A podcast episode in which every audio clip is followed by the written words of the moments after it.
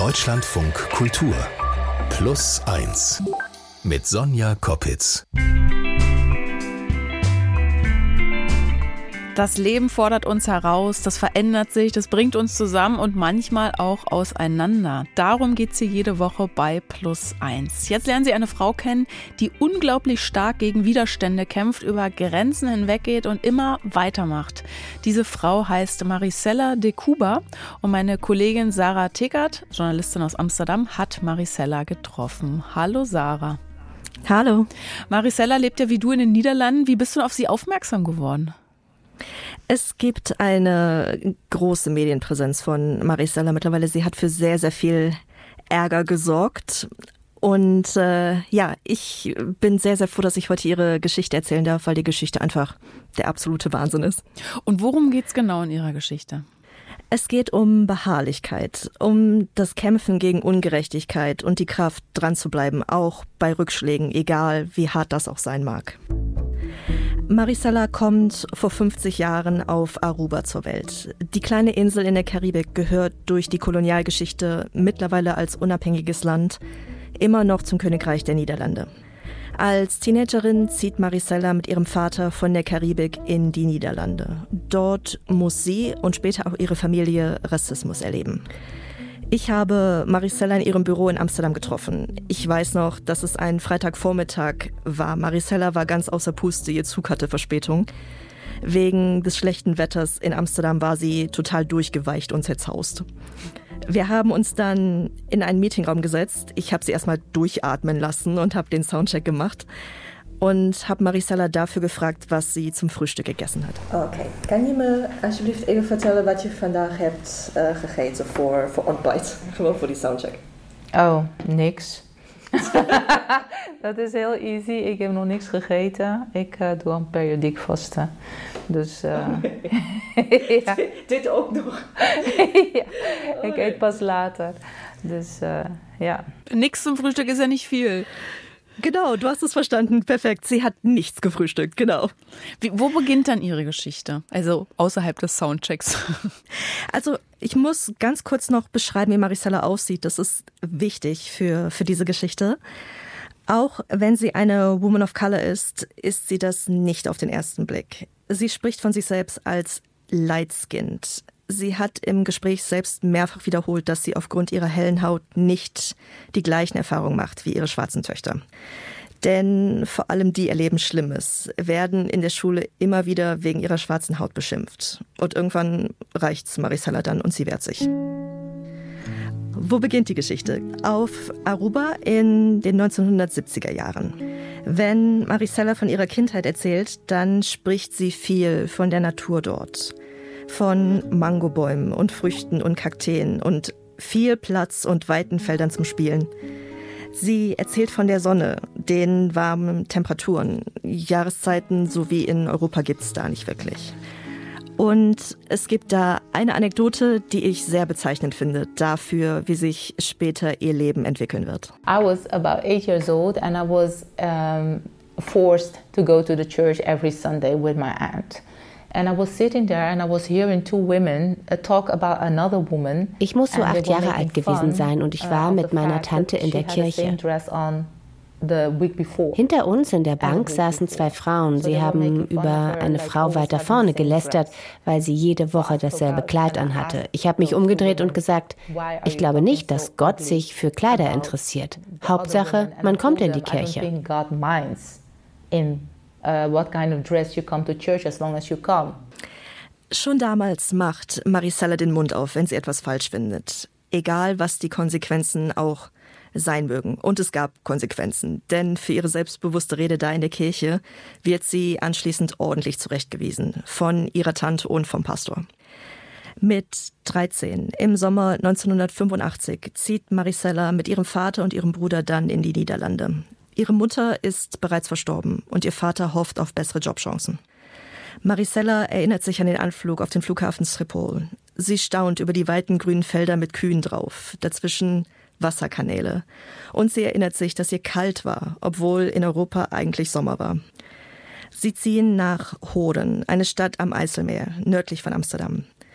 Dieser Ort war früher Standort der Dutch East India Company. Von hier aus wurden die östlichen Kolonien der Niederlande verwaltet. And then I remember the first time I was in school and it was during class and it started snowing. And I forgot about everything. I just ich erinnere mich an meinen ersten Schnee. Ich bin einfach aus dem Unterricht gerannt, auf den Schulhof. Meine Klassenkameraden dachten, oh nee, was macht sie denn jetzt schon wieder? Ich stand einfach draußen zwischen den Flocken, bis meine Lehrerin kam und gesagt hat, ich soll mir wenigstens einen Mantel anziehen.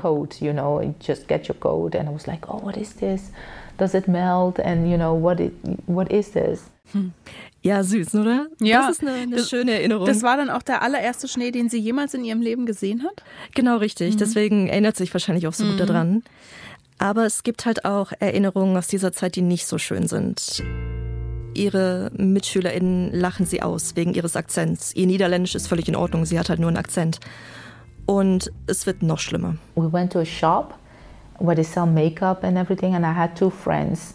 And um, they were dark skinned, I was uh, light skinned, and we went just looking. And then they asked us, um, they said, You stole. Ich war mit zwei schwarzen Freundinnen in einer Drogerie. Wir haben uns nur umgeschaut. Als wir den Laden verlassen haben, hat uns der Manager aufgehalten, uns verdächtigt, etwas gestohlen zu haben. Weil er das vor dem Geschäft gemacht hat, haben natürlich alle Leute zugeschaut. Das war super unangenehm. Ich habe ihm also unsere Taschen hingehalten. Natürlich hat er nichts gefunden. Er hat sich umgedreht und ging. No, ich habe ihm nachgerufen, haben Sie nicht etwas vergessen? Sie haben sich nicht entschuldigt. Aber er hat nur den Kopf geschüttelt. Das ist natürlich eine coole Reaktion von Maricela. Das muss einem dann auch erstmal einfallen. Meistens fällt einem ja sowas erst auf dem Hauseweg ein, aber das macht ja trotzdem was mit einem, oder? Was, was hat das mit ihr gemacht, diese, diese Erfahrung? Ja, also ganz sicher auf den, den Mund gefallen ist sie nicht, auch damals nicht, wie auch in der Kirche. Du erinnerst dich, sie war da mhm. irgendwie acht und jetzt ist sie 18. Mhm. Aber ich glaube, sie realisiert schon, dass Menschen sie anders behandeln oder Menschen um sie herum, die, die schwarz sind. Mhm. Maricela wird bald darauf zum ersten Mal Mutter. Aber die Beziehung mit dem Vater des Mädchens hält nicht. Jahre später lernt sie ihren heutigen Ehemann kennen. Zusammen bekommen sie zwei Töchter. Ihr Mann und ihre insgesamt drei Töchter sind schwarz. Als Maricela 24 ist, sie lebt mit ihrer Familie in einem kleinen Haus in Hohnen, weigert sich ihre älteste Tochter, die wir in dieser Geschichte Titi nennen, ich ändere außer Maricellas alle Namen, also sie weigert sich plötzlich, in die Schule zu gehen. Morgens hat sie geweint und gebettelt. Bring mich nicht in die Schule. Bring mich nicht in die Schule. Ich musste sie hochheben und mir unter den Arm klemmen und sie hat geschrien und um sich geschlagen. Ich habe sie dann gefragt, warum willst du denn nicht? Und sie hat mir geantwortet, sie beschimpfen mich als Zwarte Piet. Den Begriff Zwarte Piet hat man ja vielleicht schon mal gehört, vielleicht auch im Zuge der Blackfacing-Debatte vor ein paar Jahren. Äh, was ist dieser Zwarte Piet für eine Figur? Genau, also der war ja schon in den letzten Jahren ein, ein Thema in internationalen oder zumindest in europäischen Medien. Und ich muss dazu kurz erklären, in den Niederlanden feiern wir Weihnachten nicht so groß. Der Nikolaustag ist so das große mhm. Ding im Dezember. Und am Nikolaustag gibt es Helfer vom heiligen Nikolaus, die sogenannten Pieten und die verteilen Süßigkeiten. Diese Helfer sind schwarz. In alten Darstellungen auf Grußkarten zum Beispiel sieht man sie als Karikatur mit vollen roten Lippen und goldenen Ohrringen, manchmal sogar mit Fußfessel. Swarte Piet ist also ohne Zweifel mit der Sklaverei verbunden. Und bei Paraden und auf Festen in Schulen ist Swarte Piet dabei. Lange wurde die Figur von weißen Menschen gespielt. Sie malen sich die Gesichter schwarz an, setzen sich eine Afro-Perücke auf und schminken sich die Lippen dickrot. Blackfacing, du hast es gerade schon mhm. gesagt. Ist es tatsächlich immer noch so? Also sind wir darüber nicht hinweg? Auch dank dieser Debatte dachte ich, hätte sich da schon was geändert. Ja, man sollte sich wünschen, dass es so, so wäre, oder? Das ist es leider nicht. Also es kommt ein bisschen darauf an, wen man fragt, muss ich sagen. Mhm. In den Städten gibt es heute vor allem Pieten in Regenbogenfarben. Da ist es nicht mehr so, dass man den traditionellen Piet so, so sieht. In ländlichen Regionen wollen aber viele am traditionellen Zwarte Piet festhalten und das Thema ist nach wie vor sehr politisch brisant. Mhm. 1997 aber in Maricellas Geschichte ist der Swarte Piet als Figur noch vollkommen unhinterfragt. In dieser Zeit entdeckt Maricella ihre knapp zehnjährige Tochter eines Abends unter der Dusche, wo sie wie wild mit dem Handschuh an sich herumschrubbt. Auf die Frage, was sie da macht, erklärt sie, dass sie die schwarze Farbe abwaschen will. Maricella ist entsetzt, zeigt es Titi aber nicht. Stattdessen nimmt sie ihr den Handschuh weg und erklärt, wie schön ihre Haut und ihre Haare sind und dass niemand das Recht hat, etwas anderes zu sagen. Und Maricella erinnert sich an diesem Abend, als die Kinder schon schlafen und sie noch die Spülmaschine ausräumt, daran, dass sie selbst, anders als Titi, als Mädchen für ihre Haut vor allem Komplimente bekommen hat. Ihre Eltern nennen sie damals auf Aruba liebevoll Snow White, Schneewittchen wie die hm. Disney-Prinzessin. Die Botschaft war also gut, dass deine Haut nicht schwarz ist, gut, dass du nicht indigen aussiehst. Maricella ahnt in diesem Moment, dass da etwas auf sie zukommt, was viel Kraft kosten wird. Am nächsten Morgen geht sie zur Schulleitung. I went to school and I addressed it. And I said, you know, she doesn't want to come to school because ich habe in der Schule angesprochen, dass meine Tochter als Swarte Piet beschimpft wird, sie deswegen nicht mehr kommen will. Der Lehrer sagte nur, ach, die Kinder meinen das nicht so. Sie soll sich nicht so anstellen. Für Maricella ist das furchtbar. Sie weiß, wie schlimm das ist, was ihre Tochter in der Schule aushalten muss. Aber damals glaubt sie noch, dass das System ebenso ist und dass sie dagegen nicht viel machen kann. Ihre Tochter muss ja in die Schule gehen. An manchen Tagen in der Vorweihnachtszeit schreibt Maricella ihr dann einfach eine Entschuldigung und behält sie zu Hause. Sie versucht sich irgendwie zu arrangieren. 2014, also mehr als 15 Jahre danach, ist dann Titis kleine Schwester Kiki, Maricellas jüngste Tochter, Grundschülerin. Maricella ist jetzt 40. Und dann ist da wieder so ein Morgen im Winter, wo ihre Tochter nicht in die Schule will. She told me she didn't to please take her to school.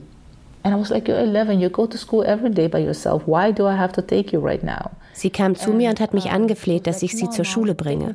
Ich habe sie gefragt, warum? Du bist doch schon groß. Du gehst doch sonst auch allein zur Schule. Aber sie hat weiter gebettelt, wollte mir den Grund dafür aber nicht sagen. Ich habe sie also zur Schule gebracht und da habe ich gesehen, dass auf dem Schulhof eine überlebensgroße, aufblasbare Figur vom Swate Piet stand. Und kaum war meine Tochter auf dem Schulhof, haben die anderen Kinder angefangen, sie Swate Piet zu rufen. And I saw her like she was trying to hold back the tears. Ich habe gesehen, wie sie mit ihren Tränen gekämpft hat. Sie war so tapfer. Und ich habe sie gefragt, ob sie okay ist. Und sie hat ja gesagt, obwohl ich wusste, dass das nicht stimmte. Ich habe sie ins Klassenzimmer gebracht und habe sie dort zurückgelassen. Ich habe sie lange umarmt und beim Weggehen habe ich gedacht, bis hierhin und nicht weiter. Das hört jetzt sofort auf. And I walked away and I thinking, this stops here, right now.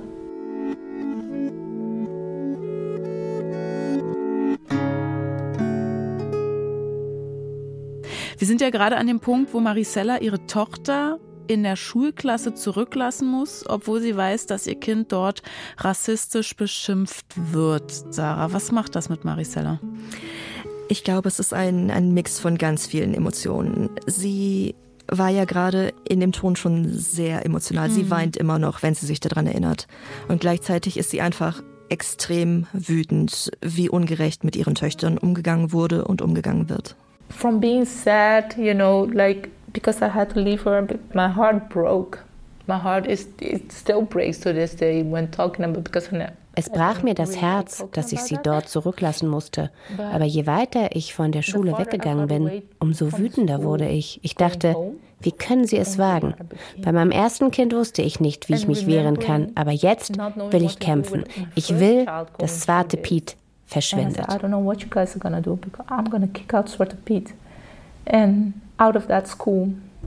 Maricela schreibt an die Schulleitung. Sie bekommt sofort einen Termin und spricht vor.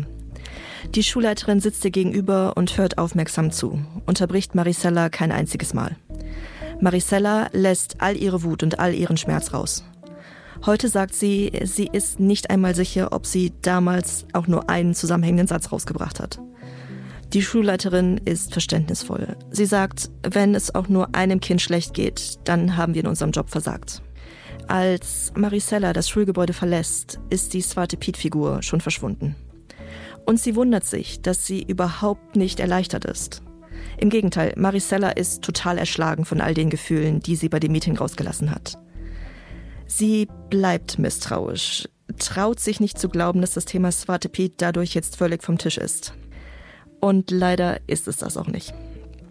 Die Schulklassen unternehmen nämlich jedes Jahr zu den Festtagen auch einen Ausflug in das sogenannte Swarte Piet-Dorf in Enkhause. Dort gibt es immer noch Swarte Pieten mit Blackfacing. Das ist Maricellas nächstes Ziel. Sie schreibt wieder einen Brief, spricht mit dem Direktor dort in Enkhause und auch er lässt sich überzeugen, Swarte Pieten nicht mehr als rassistische Karikatur zu zeigen. Ein Erfolg. Doch etwas geht an diesem Punkt ganz gefährlich schief. Ein Artikel über das Dorf und die Veränderung der Pieten erscheint und der Journalist veröffentlicht entgegen der Absprachen Maricellas Klarnamen. Maricella erfährt davon im Büro. Sie arbeitet für ein Unternehmen, bei dem Menschen Haushaltsnotfälle melden können. Also ein Gasleck zum Beispiel oder wenn ein Rohr durchgebrochen ist. Maricella arbeitet bei der Notfallhotline. Sie sitzt an ihrem Platz, als eine Kollegin auftaucht und ihr den Artikel mit Bild vor die Nase hält. Sie erinnert sich daran, dass ihr ganz heiß wird in dem Moment. Then I started getting threats. Death threats, you know, people like calling and hanging up and I know where you live. Ich habe Todesdrohungen bekommen. Ein Mann hat mir auf Facebook geschrieben, ich komme zu dir nach Hause und blase dir den Kopf weg mit einer Kalaschnikow. Ich hatte wirklich Angst und bin zur Polizei gegangen. Aber sie haben mich ausgelacht und haben gesagt, na ja, sie haben es sicher ausgesucht. Sie wollten ja unbedingt über Swarte Piet sprechen. To do this, you chose to talk about Swarte Piet. This is what you get. Get used to it. Ja, der Wahnsinn, oder? Mhm. Von äh, welchem Jahr sprechen wir jetzt gerade? Das war schon nach 2014, also nicht ewig her, ja. wirklich nicht. Also das heißt auch, dass man, dass da so ein Rassismus auch vorherrscht in den Niederlanden und so gar keine kritische Auseinandersetzung vielleicht mit der eigenen Kolonialgeschichte. Oder sind das dann Einzeltäter, Täterinnen, die dann so drohen? Also ich würde sagen, durch die Menge, die Maricela an, an Reaktionen bekommt, waren es keine EinzeltäterInnen. Hm. Und 2014 war das leider auch wirklich noch nicht so ein Thema. Das ist jetzt fast zehn Jahre her, ja. Aber Aufarbeitung von Kolonialgeschichte, Sklavereigeschichte, Verantwortung, das ist in den Niederlanden gar nicht so einfach, muss ich sagen. Mhm. Und auch damals in dieser Polizeistation, wo Maricela angerufen hat, sie versteht die Welt nicht mehr. Die Polizei ist ja eigentlich dafür da, um ihr zu helfen. Sie hat dort verzweifelt, in Panik um Hilfe gebeten und es war den Beamtinnen einfach egal. Und sie fragt sich, wenn die jetzt schon nichts machen wollen, wer denn dann? Und trotzdem, Maricela will sich nicht einschüchtern lassen. Dafür ist sie einfach nicht der Typ, sagt sie. Sie knüpft in den sozialen Medien Kontakte zu Menschen, die genau das Gleiche machen wie sie, findet Organisationen und Aktivistinnen, bei denen sie sich sofort zu Hause fühlt. Diese Menschen haben ähnliche Erfahrungen gemacht. Sie bündeln ihre Kräfte. Für Maricella ist das ein Safe Space. Gemeinsam mit diesen Menschen führt sie Protestaktionen durch, geht auf Demos. Zum Beispiel auf eine Demonstration gegen Swarte Piet 2016 in Rotterdam und die gerät völlig außer Kontrolle. Die Polizei schreitet mit Gewalt ein. Später werden Videos öffentlich von Polizeibeamten, die schwarze Demonstrantinnen mit Schlagstöcken oder mit Fäusten verprügeln. Maricella muss das selbst nicht erleben, zum Glück. Sie hat etwas im Auto vergessen, muss nochmal zurück und kommt dadurch so spät bei der Demo an, dass sie den Anschluss an ihre Gruppe von Aktivistinnen verpasst. Sie bleibt dadurch am Rande des Geschehens. Die Bilder, die sie später zu Hause in den Nachrichten sieht, schockieren sie zutiefst. You feel connected to those people. So seeing them treating that way just broke me. Ich habe mich mit diesen Menschen verbunden gefühlt. Es hat so wehgetan zu sehen, wie sie behandelt wurden. Ich wollte mich ins Bett legen, die Decke über den Kopf ziehen, nie wieder aufstehen. Mein Mann war auch völlig am Ende. Wir konnten einander nicht trösten. Wir haben einander gebraucht, konnten uns aber nicht helfen. Maricella und ihr Mann sind schockiert, traurig und hilflos. Zuversicht finden sie nicht, aber sie sind sich einig in dem Befund, es gibt zu viel Rassismus in den Niederlanden. Maricellas Mann Andrew weiß, wie getrieben sie ist in ihrem Kampf gegen Ungerechtigkeiten. In den folgenden Jahren geht Maricella weiter auf Demonstrationen. Ihre Familie lebt mit ihrem Aktivismus. Ihre Töchter sind inzwischen erwachsen. Ihre älteste Tochter Titi wird selbst Mutter. Die anderen Mädchen studieren. In ihrer Heimatstadt Hoden bleibt sie laut und wird dafür angefeindet. Aber so unbegreiflich das jetzt auch klingen mag, Maricella hat sich da irgendwie dran gewöhnt. Die ständigen Hassnachrichten werden zum Hintergrundrauschen. Wenn eine Nachricht mal besonders kreativ ist, teilt sie sie in WhatsApp-Gruppen mit anderen AktivistInnen und die amüsieren sich dann darüber. Und der Geigenhumor ist dann irgendwie so eine Art Bewältigungsstrategie. Mhm. Und 2019 beschließt Maricella, ihre eigene Organisation zu gründen. We Promise. Gegen Rassismus und Diskriminierung in den Niederlanden. Weil jede Organisation, die im Land registriert wird, eine offizielle Adresse haben muss, gibt Maricella ihre eigene an. One time they showed up at my house and they put all sort of beat black beat stickers on my door. Auf einmal war unsere Haustür vollgeklebt mit schwarzen Stickern. Ich war zu Hause in einem Zoom-Call mit anderen AktivistInnen. Meine Tochter und mein Mann wollten einkaufen gehen und kamen schnell wieder rein mit einem der Sticker in der Hand. Meine Tochter sagte, Mom, die ganze Tür ist vollgeklebt. She had it in her hand and she says, somebody was at our door and put all this up. Okay, das hat ja dann schon wieder eine andere Qualität auch. Auf einmal stehen die Leute quasi ja vor ihrer Haustür ne, und schicken nicht nur noch nicht nur anonyme Nachrichten. Genau, also das ist nochmal ein ganz anderes Level und die Hemmschwelle scheint scheinbar noch geringer geworden zu sein, mhm. dass die mhm. Leute sich wirklich in ihren privaten Raum trauen dafür. I felt so guilty because ich habe mich so schuldig gefühlt. Das ist doch auch ihr Zuhause. Und jetzt kann sie sich hier nicht mehr sicher fühlen. And her safety is gone because somebody came to our door. Sie lässt Sicherheitskameras an der Tür installieren und damit verändert sich ihr ganzer Lebensstil. Das ist 2020. Die Bedrohung stand wortwörtlich vor Maricellas, Maricellas Haustür. I remember the day the cameras got installed. The mechanics came to install the cameras and I had to ask for a pause. An dem Tag, als ich zu Hause Kameras installieren ließ, habe ich sehr geweint. Das war nicht das, was ich wollte in meinem Leben. So hatte ich mir das nicht vorgestellt. Das ist also das, was passiert, wenn man sich gegen Ungerechtigkeiten ausspricht. Ich dachte wirklich, dass mein Leben vorbei sein würde. It was such an invasion. Those cameras es war so ein Eindringen in unser Leben.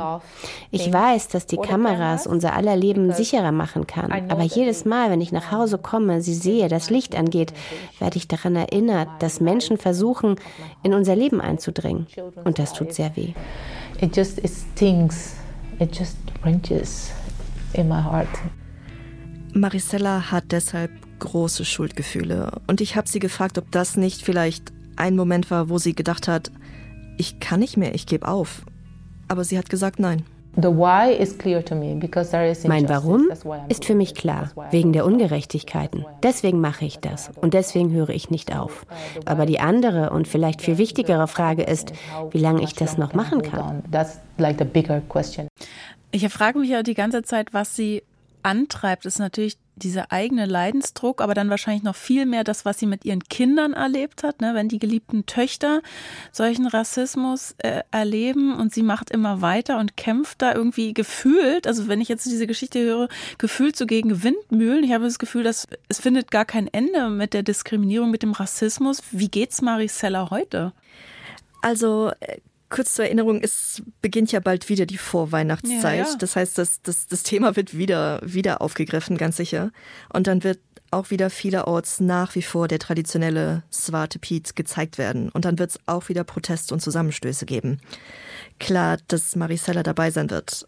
Maricella ist heute Mitte 50, nach wie vor kämpferisch. Und ihre Wut über Ungerechtigkeiten treibt sie weiter an. Sie ist unglaublich stark, wirklich. Aber ich muss auch ehrlich sagen, ich konnte sehr deutlich sehen, wie sehr ihr Kampf sie aufreibt. Während unseres Gesprächs war sie oft emotional und sie hat mehrfach geweint. Der Stress und die schmerzhaften Erfahrungen und die Wut liegen da ganz dicht unter der Oberfläche. Das zeigt sich auch körperlich. Sie hat PTSD und leidet an einer Krankheit namens Fibromyalgie. Mhm. Dabei verspüren die Patientinnen im ganzen Körper Schmerzen und Erschöpfung. Und das heißt, irgendwann wird Maricella nicht mehr ohne Schmerzmittel leben können. Aufhören will sie aber trotzdem nicht, weil sie sieht, dass es sich lohnt. Und wenn es nur kleine Siege sind. Zuletzt noch bei ihrem kleinen Enkel in der Schule. Der hat nämlich schon genug Selbstbewusstsein, um sich Hänseleien nicht gefallen zu lassen. Weil er stolz ist auf seine Wurzeln und sein Aussehen. You know, and I don't want my children, I don't want my grandchildren, I don't want their children or Ich möchte nicht, dass meine Kinder, Enkelkinder oder die Kinder von irgendjemandem das durchmachen müssen. Also wenn ich die Kraft habe, daran etwas zu ändern oder es wenigstens zu versuchen, dann muss ich das tun. Krass. Also ähm, ich denke so die ganze Zeit, gibt es da dann nicht irgendjemanden, der sie, klar, andere AktivistInnen, der sie noch unterstützt? Das passiert da nicht was auf politischer Ebene? Du hast ja vorhin schon die Polizei erwähnt, die keine große Hilfe war in der Vergangenheit. Passiert da aber weiter gar nichts? Ist sie da immer noch so auf sich allein gestellt gefühlt? Also ich glaube auf höherem Level ja. Du hast gerade gesagt, gegen Windmühlen kämpfen mhm. und genau das ist es, dass dann die Aktivistinnen bei jeder einzelnen Institution, bei jeder einzelnen Organisation wieder den Kampf neu anfangen müssen, dass da wirklich was passiert. Mhm. Es gibt nicht eine große landesweite Regel, wo jetzt gesagt wird, okay, wir hören jetzt mal auf damit. Ja, und diese Zwarte Piet, der, der steht ja nur so, so symptomatisch für eben diesen Rassismus im Land. Mhm.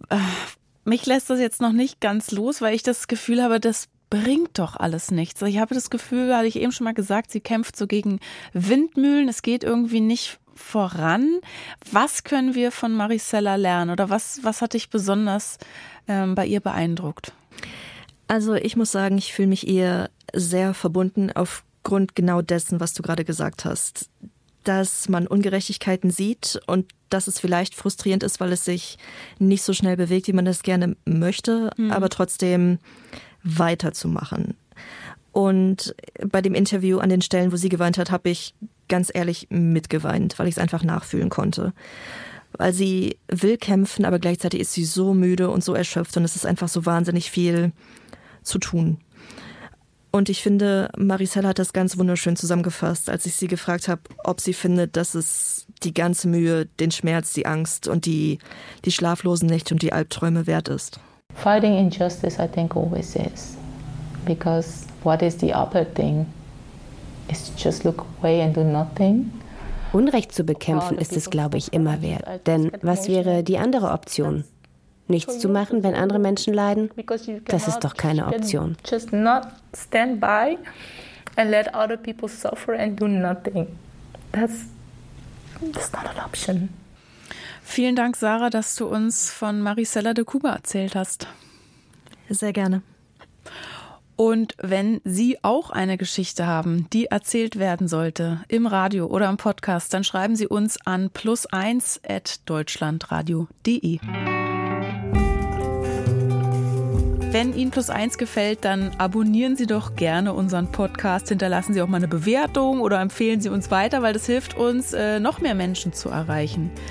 In unserer zweiten Podcast-Folge diese Woche spreche ich übrigens mit Sabine Erdmann aus der Nähe von Hannover und es geht unter anderem um das Gefühl, nicht zu genügen oder nicht gut genug zu sein und was die eigene Familie vielleicht damit zu tun hat. Ich kann mich immer noch so an dieses Entsetzen meiner Eltern erinnern. Immer so, was ist denn mit dir los und warum bist du so und äh, du warst doch mal ganz anders. Und ich habe es ja selber immer nicht richtig verstanden. Mhm. Und das ist so diese, diese Phase, wo mir einfach mal so ein über den Kopf streichen, das ist jetzt alles gerade ein bisschen komisch, aber wir haben dich trotzdem lieb und wir kriegen das alles hin. Das hätte mir an der Stelle gefehlt. Ich sage Tschüss und nächste Woche ist Utz Dreger für Sie da. Plus 1 ist ein Podcast von Deutschlandfunk Kultur. Autorin Sarah Tekert, Redaktion Mandy Schielke, Studiotechnik Philipp Adelmann, Produktion Nikolas Hansen. Und ich bin Sonja Koppitz.